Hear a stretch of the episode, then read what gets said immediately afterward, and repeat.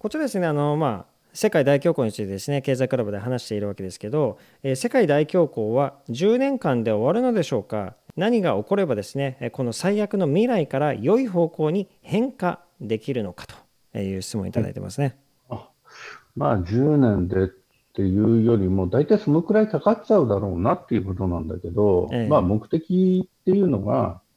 まあなんていうのかな。まあ全世界の人たちがねまあ、ワクチンを打ってくれて、はい、まあ、それからね、まあ、マイクロチップね、電子タトゥーとかさ、はい、そういうのをね、え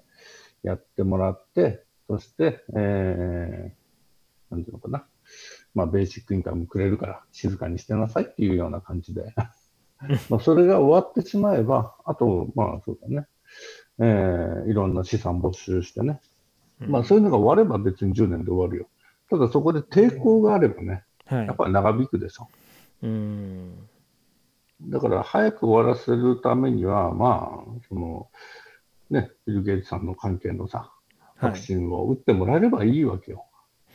はい、従いなさいと。うん、もう従ってれば、もうみんなが従ってれば大丈夫よ。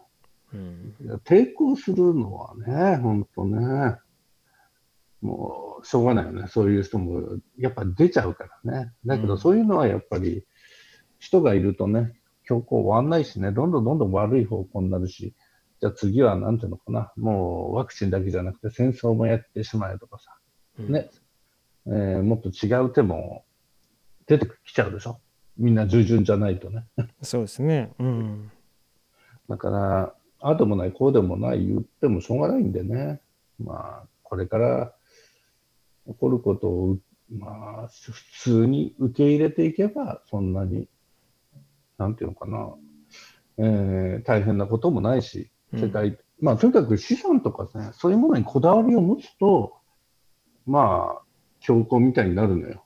資産が減っていくから。そうですね。やっぱり、世界全体が、うん、まあ、そのみんなが、まあ、持っているものを失っていく価値を失っていくっていう流れですよね。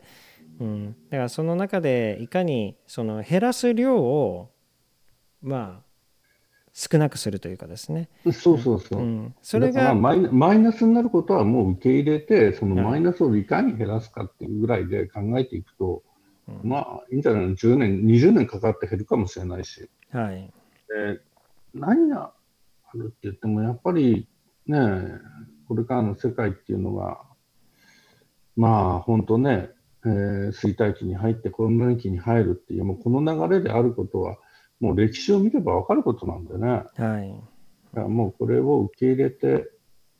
良い方向ね、うん、良い方向はその後だよね、うん、全員がね、世の中の人たちがもう管理されるような形になってくれれば、まあ、終わりますね。